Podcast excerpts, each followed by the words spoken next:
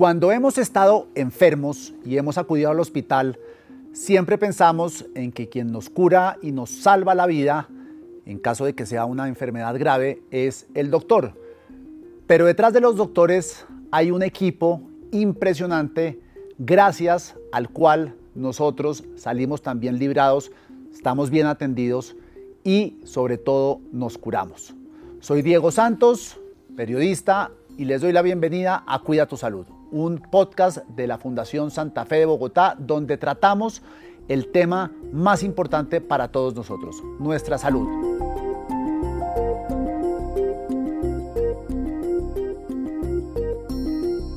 ¿Y cuál es ese equipo del que estaba hablando antes? El equipo de enfermería.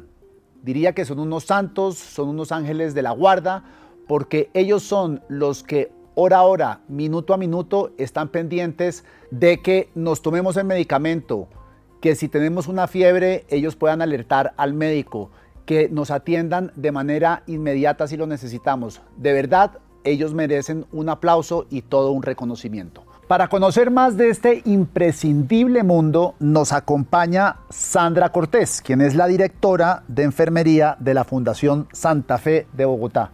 Bienvenida a Cuida tu Salud. Gracias, Diego. Sandra, ¿cuál es el papel de la enfermería en el cuidado de la salud? Gracias, Diego. el papel de la enfermería en el cuidado de la salud tiene que ver con la capacidad de interactuar dentro de un equipo interdisciplinario de salud, donde realmente jugamos un rol de articulador, interlocutor y defensor de la salud de los pacientes y sus familias. Las enfermeras tenemos una declaración del Pacto Mundial de la Salud que se trata solamente de cuidar la salud de las personas. ¿E-, ¿Ese pacto es un tema internacional o es un tema de la Fundación Santa Fe de Bogotá? Es un tema internacional donde a través de las diferentes eh, análisis que se han realizado en la OMS y las diferentes asociaciones mundiales de enfermería, coincidimos que las enfermeras tenemos la responsabilidad de cuidar la salud de las personas. Cuidar es diferente de tratar, Diego.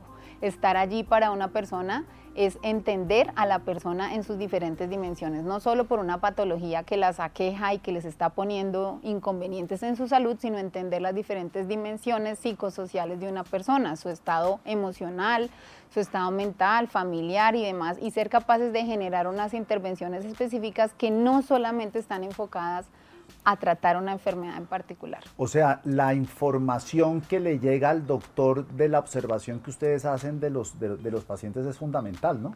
Claramente, nosotros somos esa persona que va a comunicar al doctor o al médico que esté liderando el equipo de salud sobre la diferente eh, experiencia del paciente dentro de su proceso de manejo de la enfermedad si bien hay diferentes intervenciones y diferentes profesionales, las enfermeras somos capaces tal vez de testear y de monitorear el paciente cómo está refiriendo las diferentes intervenciones del equipo de salud. ¿Por qué hay más enfermeras que enfermeros? ¿Eso es histórico o es porque la mujer tiene una sensibilidad distinta y sirve muchísimo más a la hora de entender y leer a un paciente? ¿O cuál es la razón que proporcionalmente hay muchas más mujeres que hombres como, como enfermeros y enfermeras. Un poco de todas las anteriores, en realidad la primera enfermera eh, se llamó Flores Nightingale y fue quien fundó la enfermería desde la guerra de Crimea. Ella descubrió una cantidad de intervenciones de cómo prevenir las infecciones en las personas que estaban siendo víctimas y también heridos de la guerra. Esto generó que las mujeres empezaran a dedicarse al cuidado de los enfermos para ese momento. Eh, históricamente ha llevado a que sea una profesión mucho más orientada hacia el género femenino, eh, dado que requiere tal vez algunas cualidades de compasión, delicadeza y demás. Esto ha venido cambiando durante los últimos años, Diego, y si bien antes los eh, equipos de enfermería eran 100% mujeres, hoy ya están cobrando los hombres una relevancia importante y debo decir que aquí personal, principalmente la enfermería está compuesta entre hombres y mujeres más o menos en un 80-20%, eh, dado que las enfermeras también necesitamos tener esta compañía masculina para la convivencia, para el cuidado de pacientes y también para cierto tipo de patologías y áreas específicas. Si te pudiera dar un ejemplo puntual, urgencias es un área donde uno siempre quiere tener más compañeros hombres porque es un área de más tensión, porque es un área que requiere otro tipo de intervenciones que generalmente las mujeres pues nos vamos a esforzar un poco más. ¿Qué tan importante es para los pacientes encontrarse con una enfermera, con un equipo de enfermería que le transmita tranquilidad? Y, digo esto por lo siguiente, uno cuando está, por ejemplo, volando en avión y el avión se empieza a mover y uno ve a alguno de los tripulantes con cara de susto, uno dice, pues esto se va a caer y chao. Lo mismo pasa en, el, en, un hospital. Sí, las enfermeras pasamos mucho más tiempo con los pacientes que otros profesionales de salud. Eso nos abre una ventana de oportunidad en la comunicación, en la generación de confianza y en educar al paciente sobre las diferentes situaciones que va a afrontar. Cuando hablas de la importancia que tiene la enfermera, realmente lo veo es como una oportunidad de estar al lado de la cabecera de una persona que se encuentra en un estado vulnerable, para lo cual estamos en la capacidad, como hablamos hace un rato, de entender y reconocer ¿Qué necesidades tiene? Generalmente se trata de una, de una necesidad de información, de una necesidad de, de transmitir confianza, ¿sabes? De tener la certeza de que todo lo que vamos a hacer va a ser lo mejor y que lo vamos a hacer en equipo. Jefe Sandra, ¿cuál es la diferencia entre un enfermero y un auxiliar de enfermería? Dos evidencias principales. Uno, la formación, el tipo de formación. La enfermera recibe una formación universitaria y tiene acceso a formación posgradual, maestrías, doctorados, O sea, estamos hablando cinco años, después con posibilidad de hacer eh, eh, maestrías de un par de años, un año o varios. ¿Y el auxiliar de enfermería? El auxiliar de enfermería recibe una formación técnica que generalmente pues entrega un instituto de formación en el trabajo. Estas auxiliares de enfermería son una parte fundamental en el cuidado de la salud, sobre todo intrahospitalario, y forman un equipo completamente sólido con la enfermera. Cuando uno, por ejemplo, hace la, se le enferma el papá o la mamá, y uno dice, necesito un enfermero para mi papá o mi mamá, ¿Debería ser un enfermero o un auxiliar de enfermería? Debería ser un auxiliar de enfermería. Está en la absoluta capacidad de acompañar en esas necesidades de comodidad, confort, asistencia a la dieta, cuidados básicos de un paciente que me estás mencionando está en casa, ¿cierto? Ese es un cuidado muy especial el que algunos pacientes requieren en casa. Hablando del cuidado intrahospitalario, que es el que en, la mayoría ejercemos acá, nuestras auxiliares de enfermería son un soporte fundamental en la planeación y en la evaluación del cuidado que hacemos las enfermeras. Te podría contar que así como los médicos prescriben medicamentos, las enfermeras prescribimos acciones de cuidado y hacemos un plan que nos permite articular los diferentes intereses del equipo interprofesional en beneficio del paciente. ¿Un auxiliar de enfermería puede ser como el primer paso para convertirse después en enfermera o no necesariamente? No necesariamente. Si un auxiliar de enfermería quiere ser enfermera, debe ir a la universidad y estudiar los cinco años que estudia otra persona sin necesidad de ser auxiliar de enfermería. ¿Por qué la Fundación Santa Fe de Bogotá tiene una dirección de enfermería y en qué se diferencia con una coordinación? La Fundación Santa Fe de Bogotá, en la consistencia por la búsqueda de la excelencia de los servicios de salud, y esto es de verdad, encuentra una gran oportunidad al aprender de los diferentes sistemas de salud en el mundo, donde las enfermeras tienen un papel absolutamente relevante y protagónico, no solamente en los desenlaces de salud de los pacientes, sino en los resultados de toda una organización tal vez desde el 2006, 2008, tal vez empezó una búsqueda de la Fundación Santa Fe por conformar un equipo de una dirección de enfermería. Y solamente hasta el 2015, después de haber hecho un montón de ejercicios de liderazgo, análisis interno y demás, tuvimos la primera dirección de enfermería que, que tiene hoy como propósito fundamental atender y entender todas las apuestas estratégicas de la Fundación Santa Fe de Bogotá. Es decir, cuando tú me preguntas cuál es la diferencia entre una directora y una coordinadora, pues tengo que hacerte relevancia a que yo, por ejemplo, tengo el privilegio de liderar los asuntos estratégicos desde la enfermería con la mirada ampliada de la fundación. Hay otra persona... Es decir, para que la gente nos entienda, tú estás en la parte de directiva, o sea, coordinadora operativa de cómo funcionan las cosas de arriba hacia abajo pues no, no soy coordinadora porque esos cargos en esa forma en la que las están no, mencionando. Director, que diriges? Que director, entonces yo dirijo todos los asuntos estratégicos. La Fundación Santa Fe no es solo un hospital. La Fundación Santa Fe tiene tres grandes capacidades, los servicios de salud, la educación y gestión del conocimiento y la salud poblacional. Es deber de la Dirección de Enfermería asegurarse que la enfermería se expresa a través de esas tres grandes dimensiones. En los servicios de salud están los hospitales, el Hospital de Bogotá, el Hospital de Cartagena y próximos hospitales que tendremos. Para cada uno de esos hospitales hay una enfermera que lidera la operación de esos hospitales y su deber o su propósito es más bien traducir a la operación las diferentes apuestas estratégicas de la Fundación Santa Fe de Bogotá. Es, increíble el universo tan amplio que consiste una dirección, pues una jefatura, un departamento de, de enfermería. Yo nunca lo hubiera pensado, tal cual como usted me lo está describiendo. Y ahora que nos adentramos en este mundo tecnológico, digital, de inteligencia artificial, etcétera, yo no veo que todas estas cosas que acabo de mencionar vayan a reemplazar el trabajo de la enfermería.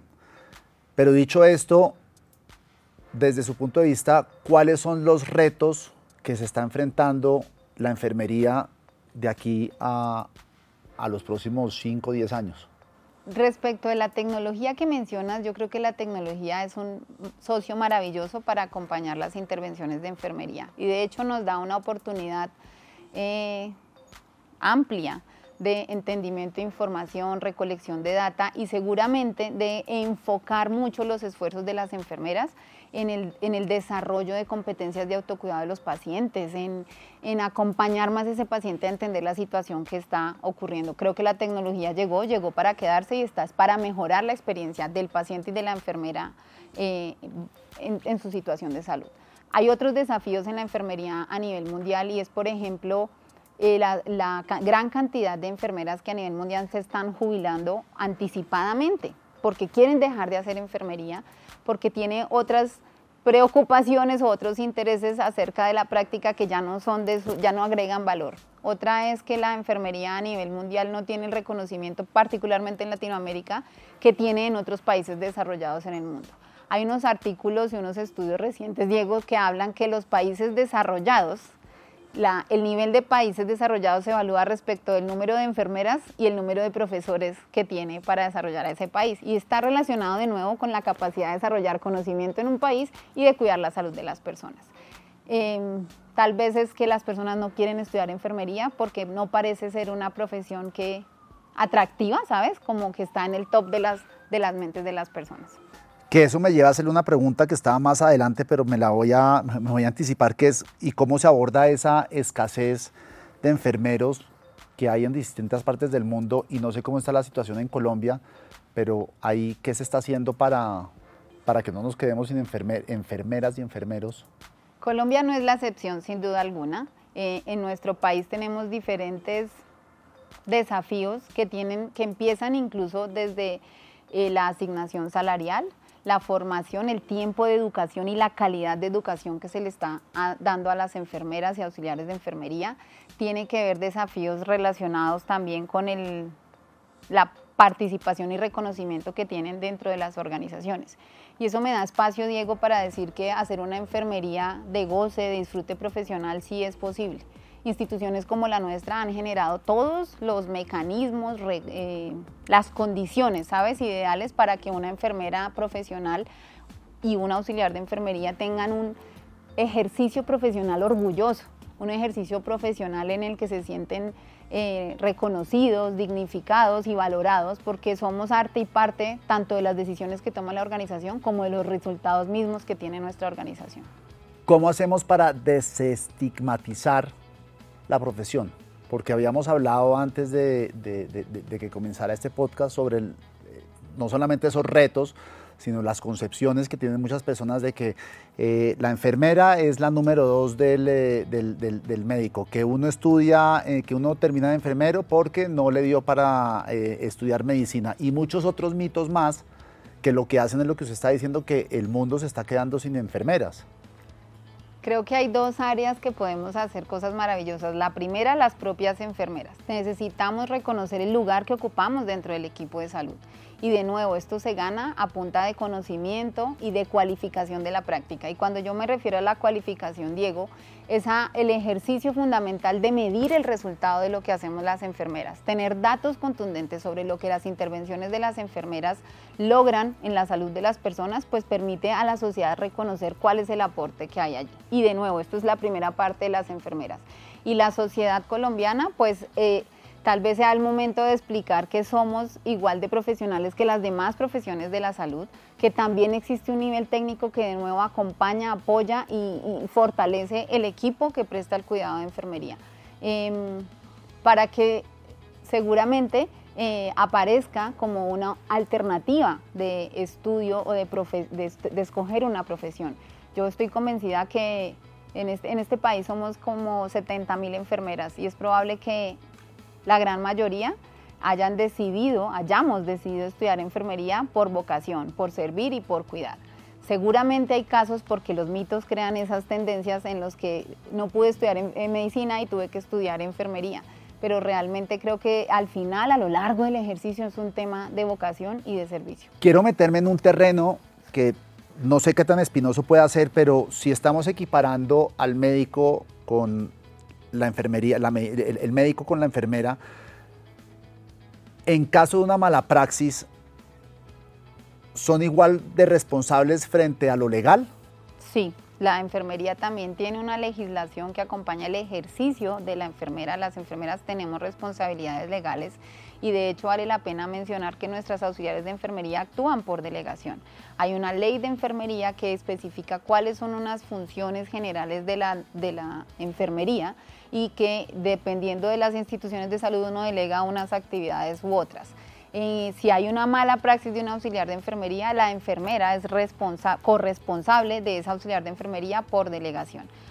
Eso sería lo que podría decirte y hay formas de regular. La enfermería tiene un Tribunal Nacional de Enfermería, tiene consejos técnicos de enfermería que están articulados con el Gobierno Nacional a través del Ministerio de Educación y el Ministerio de Trabajo y el Ministerio de Salud, a través de los cuales se definen todas estas regulaciones para la práctica de enfermería en el país. Yo hubiera pensado que el trabajo de enfermería se quedaba en enfermería, pero y, que la directora o director del departamento pues sería un, un médico. ¿Cómo llega usted a ser directora? Diego, es una expresión de consistencia y evolución.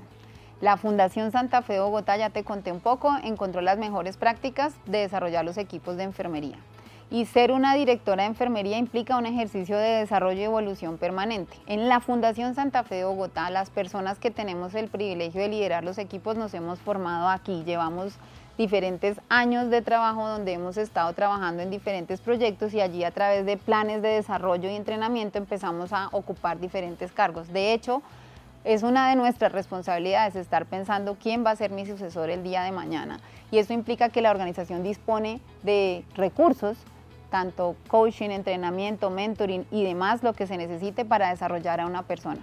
Hoy ser una directora de enfermería en la Fundación Santa Fe Bogotá es probablemente el cargo más alto que ocupa una enfermera en esta organización y que de nuevo es una expresión de desarrollar a las personas consistentemente para servir mejor a la sociedad. Sandra, muchísimas gracias por este espacio y a ustedes que nos están viendo o escuchando, les agradecemos habernos acompañado en esta media hora pasada y esperamos que la próxima semana vuelvan a conectarse para un nuevo episodio de Cuida tu Salud. No se olviden suscribirse a YouTube, activar la campanita para tener el recordatorio de que sale un nuevo episodio. También en las plataformas de podcast como Spotify, donde recuerden ya se puede ver el capítulo en video también dentro de la misma plataforma. Que tengan una muy buena semana.